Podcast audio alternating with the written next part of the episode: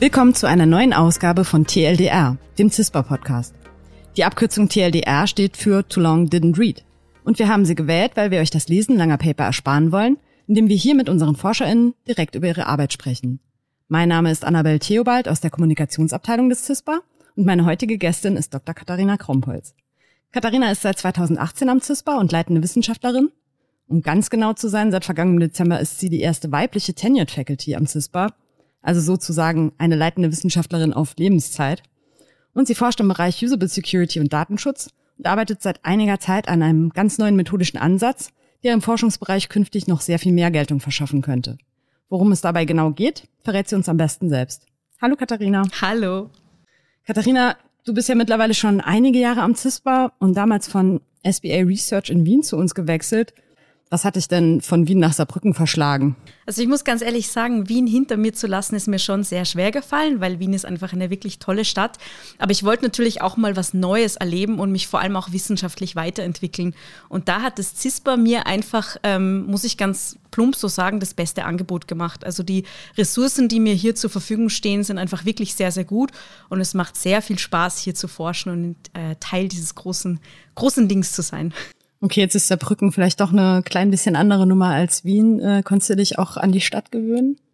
Tatsächlich hat es eigentlich sehr gut funktioniert, weil was mir hier sehr gut gefällt, ist, dass die Saarbrückerinnen und Saarbrücker sehr, sehr herzliche Leute sind und wir wurden hier sehr, sehr nett aufgenommen, mein Mann und ich, und haben uns auch sehr gut integriert und können mittlerweile die Vorzüge der äh, Kleinstadt auch sehr schätzen. Das stimmt, du fällst kaum noch äh, auf als Österreicherin. Du bist total hier adoptiert. Kaum. Kaum. Was fehlt dir am meisten an Wien? Also was ist das, was du am meisten vermisst? Tatsächlich die Großstadt an sich, weil es einfach wirklich schön ist, durch diese wunderschöne Altstadt auch zu gehen, die alte Donau, weil da konnte man äh, nach der Arbeit auch wunderbar segeln gehen und solche Dinge machen. Also die Reihe ist schon relativ lang an Dinge, die ich vermisse, aber zugleich äh, finde ich hier andere Dinge, die das Leben bereichern und ich finde es auch schön, einfach mal neue Dinge auszuprobieren. Bist du noch regelmäßig zu Besuch?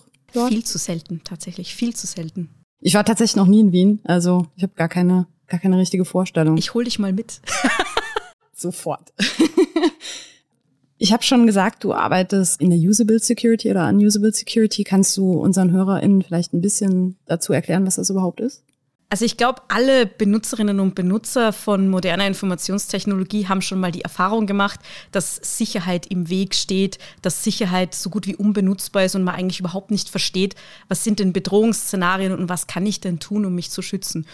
Und äh, das ist eigentlich genau das Problem, wo wir ansetzen. Wir wollen Security-Technologie, komplexe Technologie benutzbar und menschenfreundlich machen, damit sie nämlich letztendlich dann auch effektiv ist. Denn sehr oft ist die Technik, die wir haben, nicht effektiv, weil sie eben nicht an den tatsächlich realen Kontext, in dem sie benutzt wird, angepasst ist.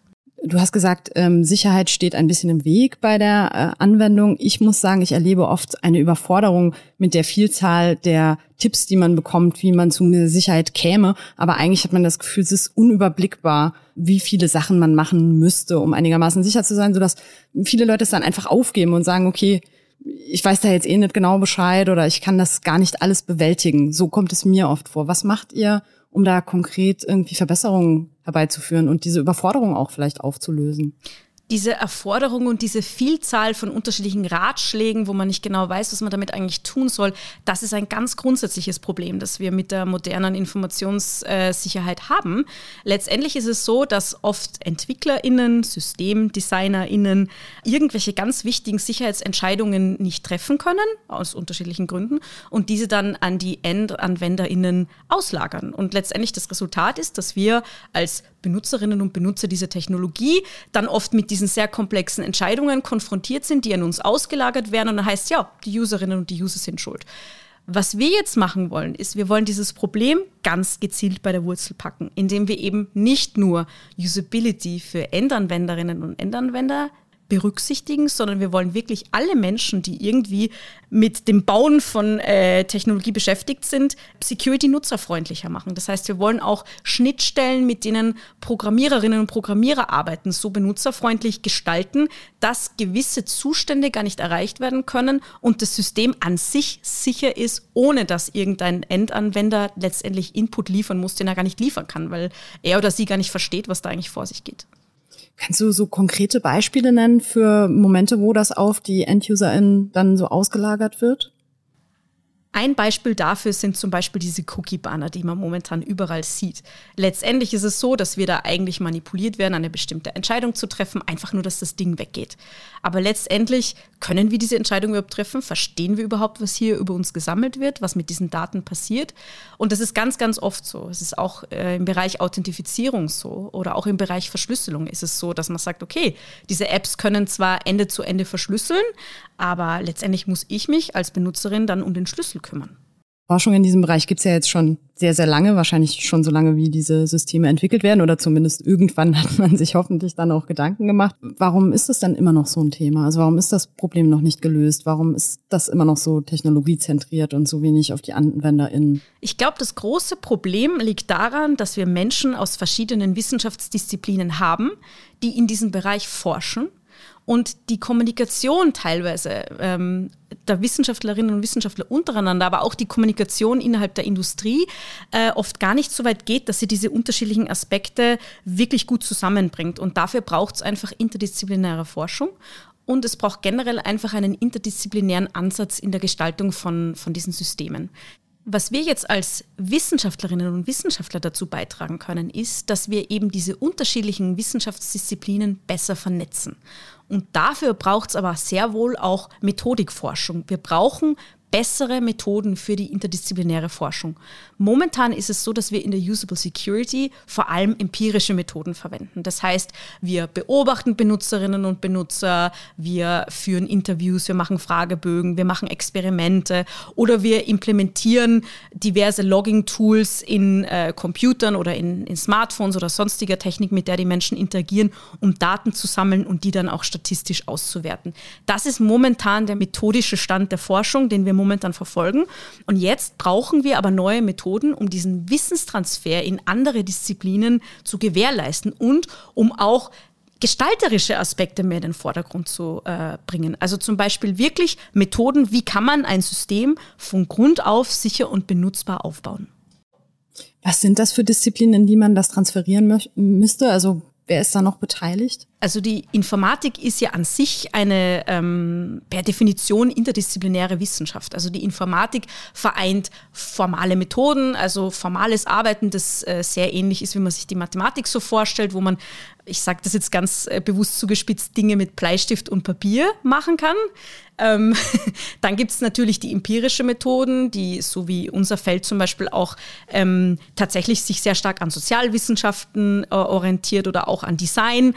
Und dann gibt es natürlich noch vieles dazwischen und, und klassische äh, ingenieurwissenschaftliche Ansätze natürlich.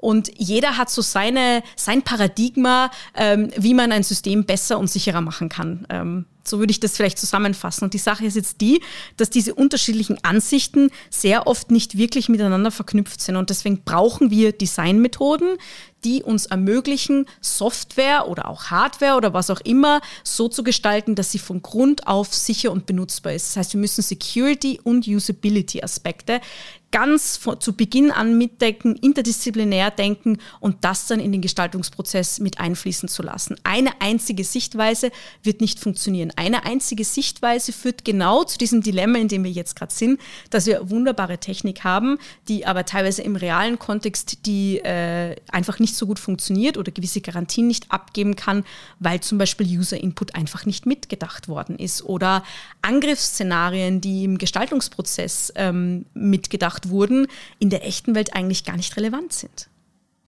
Hm, warum spielt das so eine geringe Rolle? Die Usability, man müsste ja denken, zum Beispiel, wenn ich eine App benutze, dann ist das ja ein, Verkaufsmoment, ähm, dass die gut für mich funktioniert, dass ich die einfach bedienen kann, dass ich mich auch sicher fühle. Warum wird das noch so wenig mitgedacht? Also gehst du da auch auf Ursachensuche, woran das hängt oder warum diese ständige Zersplitterung passiert zwischen, okay, die einen legen nur Wert darauf, die anderen nehmen Usability als ästhetischen Punkt zwar gerne mit, aber ist auch nicht so wichtig. Security wird per se kaum mitgedacht, ist auch zu teuer. Wie kommt das? Ich glaube, ein großes Problem ist vor allem, dass Usability immer noch so als ästhetisches Add-on verstanden wird. Das Problem ist allerdings, dass all diese Faktoren, Usability, Security und viele andere, die, die hängen ja miteinander zusammen. Also im Prinzip geht es da ja auch um Workflows. Es geht darum, wann ist irgendein Input notwendig äh, von Seiten der Userinnen und User. Wie muss die Technik vermitteln, was denn da jetzt eigentlich letztendlich zu tun ist. Und das ist quasi zum einen ein Security-Problem, aber zugleich auch ein Usability-Problem. Problem. Und man muss da ganzheitlich denken und eben Usability in all diesen verschiedenen Facetten von Anfang an mitdenken. Und was wir gezeigt haben, also tatsächlich in einem Paper, das wir vor ein oder zwei Jahren auf der KAI veröffentlicht haben, wo wir uns ähm, mit der Authentifizierung von Schlüsseln in end-to-end -end verschlüsselten Messenger-Diensten beschäftigt haben. Äh, ich glaube, da gab es tatsächlich auch schon mal äh, eine Podcast-Folge zu diesem Thema. Und das würde ich da jetzt ganz gerne nochmal aufgreifen, weil letztendlich geht es darum, in Messenger-Diensten wie WhatsApp zum Beispiel, da wird ja Ende zu Ende verschlüsselt, aber letztendlich müssen die Userinnen und User immer noch die äh, öffentlichen Schlüssel authentifizieren. Das ist ein Prozess, wo kaum jemand versteht, wozu der eigentlich notwendig ist. Ja? Das heißt, letztendlich, wo, worum man sich bemüht, ist, dass, dass diese Apps irgendwie schön sind und irgendwie tolle Emojis haben und man kann, kann Sticker rumschicken und Gruppenchats machen und so weiter. Aber letztendlich hat niemand daran gedacht, wie man denn eigentlich diesen Prozess so integrieren kann, dass dann auch tatsächlich die Userinnen und User das letztendlich auch machen. Und was wir gezeigt haben, ist, wenn wir da von einem reinen äh, Design- oder Usability-Ansatz an die ganze Sache drangehen und danach den gesamten Workflow modifizieren, dass wir dann auch Angriffe viel besser und effektiver erkennen können und äh, von False Positives unterscheiden können. Also wir sehen da sehr stark, dass die unterschiedlichen Stellstrauben, zum Beispiel in der Usability oder Änderungen im Workflow oder im User Interface, sehr wohl auch Auswirkungen direkt auf die Security haben können. Und dieses Zusammenspiel muss besser verstanden werden und der Wissenstransfer von der einen Disziplin in die andere, der muss auch gestärkt werden. Und da brauchen wir einfach neue Methodik. Und das ist eben Ziel meiner Forschung, da jetzt auch diese empirischen Methoden darüber hinaus zu gehen und wirklich gestalterische Methoden ähm, direkt speziell für IT-Security zu entwickeln. Hast du da schon ganz konkrete Ideen? Ich glaube, ein wichtiges Beispiel dafür ist, wir müssen auch die Messbarkeit immer noch äh, erhöhen. Also letztendlich, ja, ich rede davon, dass wir ganz viele empirische Methoden verwenden, aber ich glaube, auch diese empirischen Methoden können wir letztendlich äh, optimieren. Des anderen brauchen wir effektivere Methoden, ähm, um wirklich relevante Bedrohungsszenarien zu erfassen in einem bestimmten Kontext, im Hinblick auf eine bestimmte Technik oder eine bestimmte Gruppe von Userinnen und User. Und dann brauchen wir aber auch Methoden, die es uns ermöglichen zu evaluieren, ob jetzt eine bestimmte, ein bestimmter Security-Mechanismus auch effektiv ist in diesem Szenario. Und das müssen wir aber auch eben mit echten Userinnen und Usern testen. Und ich glaube, wenn wir da so eine Art standardisierten Baukasten dafür entwickeln können, kommen wir schon ein großes Stück weiter. Was vielleicht auch noch wichtig zu sagen ist an dieser Stelle, ist, dass es gibt ja ganz viele Designmethoden auch aus der Mensch-Maschine-Interaktion. Ähm, und die Frage ist immer, warum können wir diese Methoden nicht einfach jetzt für Security-Technologie verwenden? Und die Antwort darauf ist ganz einfach, nämlich, weil Security ist kein primäres Interaktionsziel. Niemand kauft sich ein Smartphone, weil er oder sie jetzt Security irgendwie erleben will, gar nicht. Sondern Security ist etwas, was äh, Userinnen und User oft nicht verstehen und aber wollen, dass es implizit funktioniert. Das heißt, wir können diese Designmethoden, die dafür gedacht sind, äh, primäre Interaktionsziele ähm, zu bedienen, nicht einfach so transferieren für Dinge, die eigentlich unsichtbar sein sollen für die Userinnen und User. Ich habe den Eindruck, dass man heute ja für Geld auch schon mehr Security kaufen kann. Zumindest denke ich, dass das so ist. Und dass sich viele UserInnen dagegen entscheiden, weil auch so eine Mentalität herrscht, dass man das Gleiche ja auch umsonst bekommen kann, aber halt im Tausch gegen Daten zum Beispiel oder ein prinzipiell unsicheres System dahinter steht, je nachdem, welches Smartphone man sich zum Beispiel kauft, mit welcher äh, mit welchem Betriebssystem. Also denkst du, es braucht da auch ein, ein Umdenken bei den UserInnen, das auch zu erkennen als Wert und als wichtiges und nicht nur nice to have, sondern dass man sagt, okay, ich muss auch auf die Sicherheit mehr Wert legen? Darüber könnten wir tatsächlich stundenlang reden. Ich glaube, letztendlich ist es ein gesellschaftliches Problem, aber sehr wohl auch ein politisches Problem und ein Problem, das schön verdeutlicht, dass da unterschiedliche Interessen äh, aufeinander prallen. Letztendlich denke ich aber gerade, wenn es um Datenschutz geht, ähm, ist es glaube ich, ein Problem, das vor allem auf politischer Ebene gelöst werden muss und nicht wirklich gut an einzelne Userinnen und User abwälzbar ist. Wir kennen das ja zum Beispiel, also gehen wir, das verdeutlicht wieder auch schon, warum interdisziplinäre Forschung notwendig ist und warum man zum Beispiel psychologische Aspekte da ganz stark berücksichtigen muss. Wir kennen das ja auch aus anderen Bereichen, dass Prävention sehr oft schwierig zu vermitteln ist, weil die Leute sich denken, naja, jetzt verwende ich schon seit 20 Jahren äh, das und das und das und es ist immer noch nichts passiert.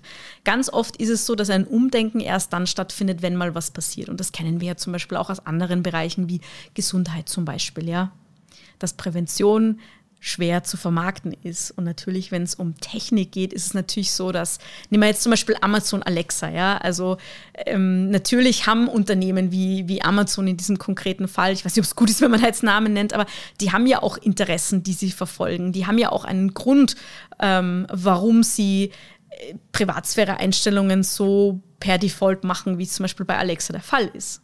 Ja, um ihre Dienste zu verbessern, aber ähm, auch nur, weil sie ich, ich habe den Eindruck, wir sind halt gewohnt, dass wir diese kostenlosen Dienste haben, dass wir alles umsonst bekommen. Und das kann, also es gab noch nie was umsonst. Meine Mutter hat immer gesagt, es gibt nichts umsonst. So ist es. Und das ist halt, der Preis, den wir zahlen, ist halt, sind halt unsere Daten und unsere Privatsphäre, die wir aufgeben. Genau was ich da als Wissenschaftlerin ja immer gerne so ein bisschen als Aktivismus betrachte, den ich sehr gerne betreibe, ist, momentan ähm, ist so ein bisschen der gesellschaftliche Konsens so, dass wir sagen, okay, das ist halt so, das war halt auch immer schon so und ich bin bereit, mit meinen Daten dafür zu bezahlen und die Politik sagt, wir können nichts machen, weil wir haben nicht die Technik, ähm, die uns jetzt wirklich ermöglicht, da äh, durchzugreifen. Ähm, ich glaube, unsere Aufgabe als Wissenschaftlerinnen und Wissenschaftler ist, aufzuzeigen, dass es sehr wohl unterschiedliche Möglichkeiten gibt. Ich glaube, die Politik kann zum Beispiel auch besser Interessen äh, der allgemeinen Öffentlichkeit durchsetzen, wenn klar ist, ja, da gibt es irgendwie effektive Gegenmaßnahmen, die man umsetzen kann. Darf ich dich fragen, ob die Usable Security in diesem größeren Feld der Disziplinen, was die für einen Stand hat? Es ist sehr nah an den Endanwenderinnen. Es ist ähm, oft, also für mich ist es, wenn ich äh, mit euch zusammenarbeite, was sehr Verständliches, was sehr Greifbares, sehr nah an realen Systemen, während hier einige Forschung eher an den Grundlagen sehr nah dran ist und dann wieder, wie du eben schon gesagt hast, sehr abstrakt, mathematisch. Gibt es da einen ständigen Austausch zwischen euch untereinander? Also wie, wie kann ich mir das vorstellen, wie ihr dann untereinander auch zusammenarbeitet? Die Cybersecurity ist ja auch ein ganz weites Feld am Ende. Die Cybersicherheit ist ein sehr, sehr weites Feld. da stimme ich dir voll und ganz zu. Ich glaube, was an dieser Stelle wichtig zu sagen ist, auch wenn wir ähm, sehr oft uns natürlich Fragestellungen suchen, die wir aus der echten Welt nehmen und aus echten realen Problemen der Benutzerinnen und der Benutzer, ist das, was wir machen, ja trotzdem Grundlagenforschung. Also wir beschäftigen uns ja jetzt nicht damit, wie kann man eine bestimmte App sicherer machen. Ja? Das wäre ja dann keine Forschung wo wir uns wirklich darum bemühen, ist, ähm, neue Interaktionsparadigmen zu entwickeln, wirklich Grundlagen wissenschaftliche Erkenntnisse darüber, wie Menschen mit Sicherheitstechnologie interagieren. Und ich glaube, solange wir auf dieser Ebene forschen, wird es auch kein großes Problem sein, unser Toolkit zum Beispiel, wenn es dann letztendlich mal äh, tatsächlich auch evaluiert ist, äh, rauszubringen ähm, und diese Dinge an den Mann oder die Frau zu bringen. Also wir sehen das ja auch, dass unsere Arbeiten aus der Usable Security sehr gerne zitiert werden und dass auch immer mehr von den großen Security-Konferenzen, also dieses Thema Usable Security wird auch immer mehr ein Thema, weil immer mehr Wissenschaftlerinnen und Wissenschaftler auch innerhalb der Community begreifen, dass Interdisziplinarität da auch einfach notwendig ist. Katharina, ich würde gern noch mit einem anderen Thema kommen und das kommt für dich nicht ganz unerwartet, weil wir vorher darüber lange gesprochen haben und ich hoffe, dass du jetzt nicht die Augen rollst, weil ich weiß, dass du seit Jahren deine Arbeit machst und sehr gute Arbeit machst, wie man ja auch an deinem Werdegang sehen kann.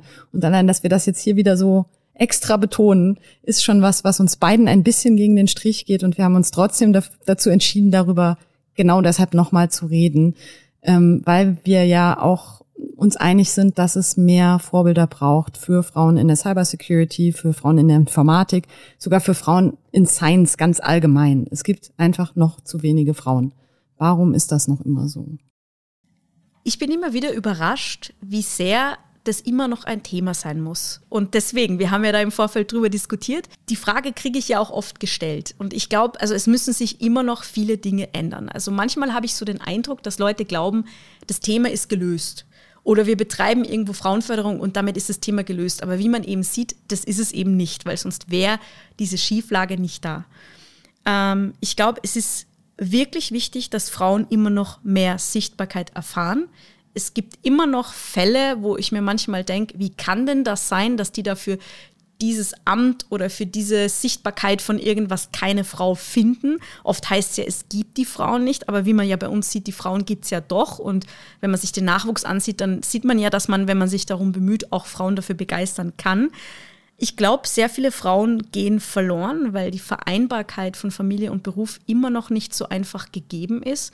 Es ist auch die wissenschaftliche Karriereleiter schon immer noch so konzipiert, dass es eine Faculty gibt oder eine Professorin und dann manchmal auch schwierig ist, was, was ist jetzt in dem Fall, wenn die zum Beispiel nicht da ist oder so. Das Tenure-Track-Modell, das viele Vorteile bietet, aber natürlich einem unter extremen Druck stellt, äh, zu publizieren und die ganze Zeit auch irgendwie sehr gut zu sein, was ja auch wichtig und richtig ist. Aber die Frage ist immer, was passiert denn da, wenn dann zum Beispiel wirklich äh, ein Kind kommt? Und ich glaube, es ist, wir müssen uns da, wir müssen da, glaube ich, genauer hinschauen. Also wir müssen immer uns auch noch die Frage stellen, wie kann das sein, dass immer noch die ganze emotionale Care-Arbeit und Familie etc. bei Frauen hängen bleibt? Wie kann denn das sein?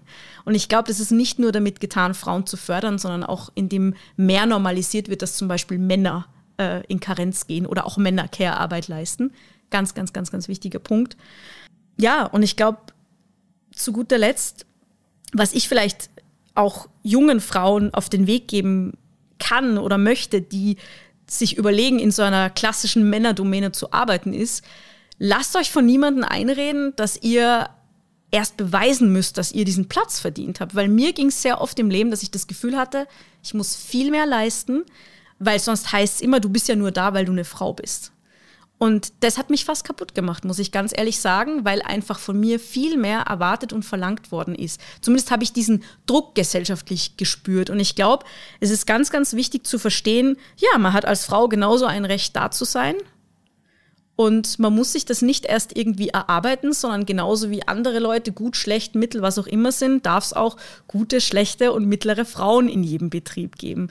Das ist ganz, ganz wichtig. Ich hoffe sehr, dass du in Zukunft sehr selbstverständlich da sein wirst in diesem Podcast und wir darüber nicht mehr reden. Ich glaube aber, dass es, ich, ich finde es gut, wenn wir, wenn wir das jetzt tun und ich finde es auch gut, wenn du sagst, nehmt euch diesen Platz. Nehmt euch diesen Platz, der gehört euch genauso wie ihr anderen gehört. Und ähm, ja, verteidigt das, was ihr wollt. Auch Aurora hat gesagt, es ist unsere Wahl. Ja. Wir können es machen und wir müssen diese Wahl, diese Entscheidungen selber treffen. Wir dürfen uns nicht einreden lassen, dass wir dafür nicht gut genug sind. Ein großes Problem ist, glaube ich, dass sehr oft die sehr, sehr guten Frauen die sind, die da bleiben. Und dann aber so das gute Mittelfeld oder das Mittelfeld verschwindet. Und das finde ich sehr traurig, weil ähm, bei Frauen hat man oft so das Gefühl, die müssen herausragend sein, um eine Daseinsberechtigung zu haben. Wenn nicht, kriegen sie immer gesagt, dass sie ja nicht gut genug wären. Und ich glaube, wir müssen irgendwann mal auch akzeptieren, dass es auch unter allen Männern, die irgendwie in der Technik arbeiten, sehr gute gibt, gute, mittlere und vielleicht auch schlechte. Und die haben auch alle ihre Daseinsberechtigung. Es gibt auch nur dann gute Leute, wenn es auch ein Mittelfeld zum Beispiel gibt. Und ich glaube, bei Frauen geht uns sehr oft dieses Mittelfeld verloren, weil die Leute desillusioniert sind und weil sie auch desillusioniert da sind davon, dass sie immer mit dem besten Mann verglichen werden. Und das ist nicht okay. Also das ist, glaube ich, etwas, was sich ändern muss, auch im Hinblick auf Studierende, ja, generell darum, wie wir einfach Frauen wertschätzen für das, was sie sind und für die Perspektiven, die sie einbringen. Was hältst du in der Übergangszeit von Quoten?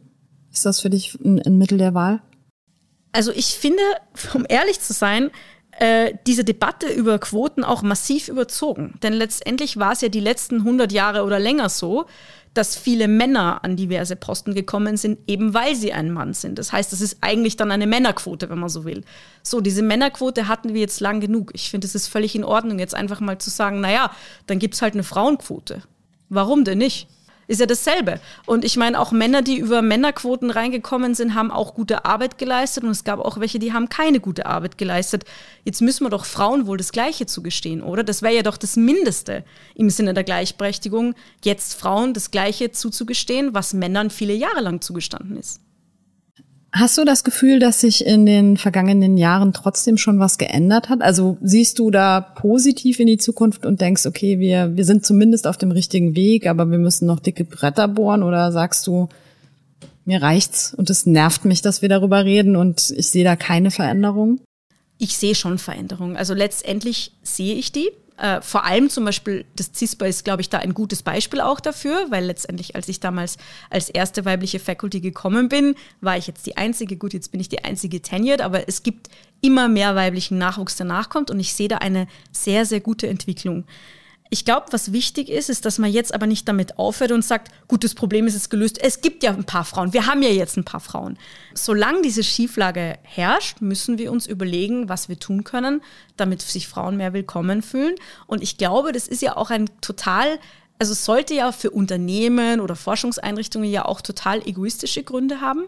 Denn letztendlich überall heißt es, Fachkräfte in der IT werden händeringend gesucht. Naja, wenn man großen, wenn man 50 Prozent der Bevölkerung aber da irgendwo auf der Strecke zurücklassen, brauchen wir uns auch nicht wundern, wenn wir ein Nachwuchsproblem zum Beispiel haben. Also ich glaube, jedes Unternehmen sollte ja auch alleine daraus Motivation ziehen und zu sagen, okay, suchen wir uns doch die guten Leute. Und klammern wir nicht Leute von Anfang an aus oder überlegen wir uns einfach, ob das, was wir jetzt die letzten 100 Jahre gemacht haben, auch für die andere Hälfte der Bevölkerung funktioniert und passen uns vielleicht einfach ein Stück weit an.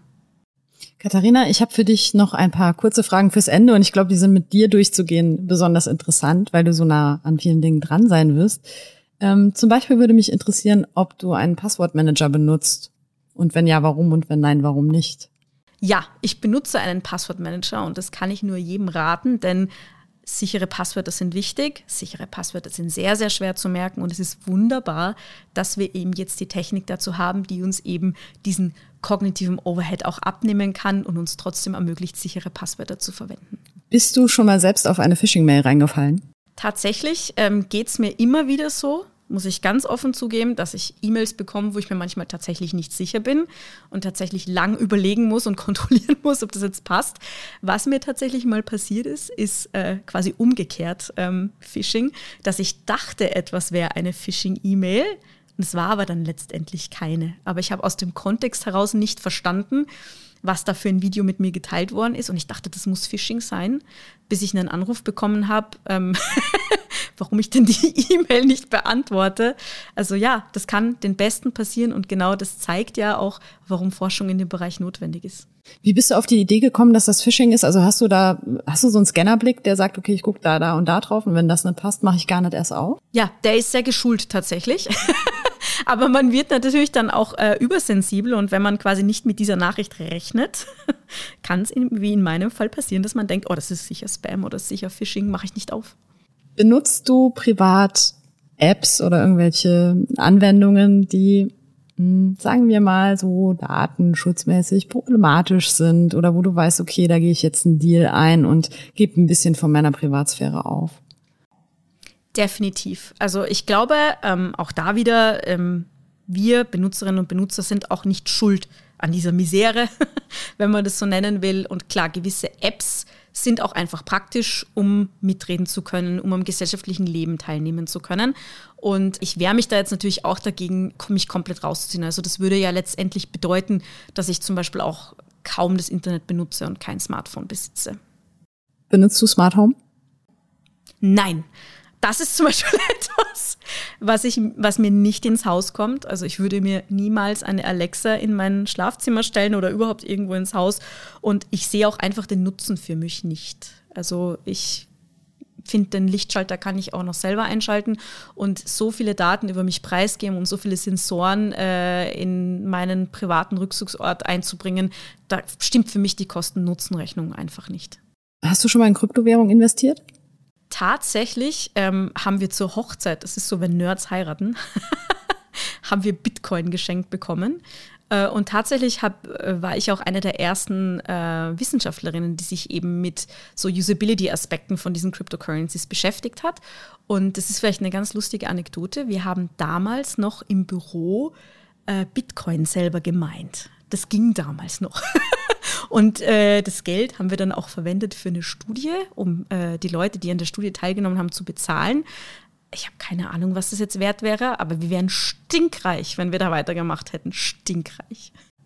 Und ich höre mal raus, wenn du sagst, ihr habt Leute für Studien bezahlt, das sind meistens so kleine Aufwandsentschädigungen. Also Damals waren es kleine Aufwandsentschädigungen. Ich glaube, jetzt kann man sich da schon ordentlich was drum kaufen.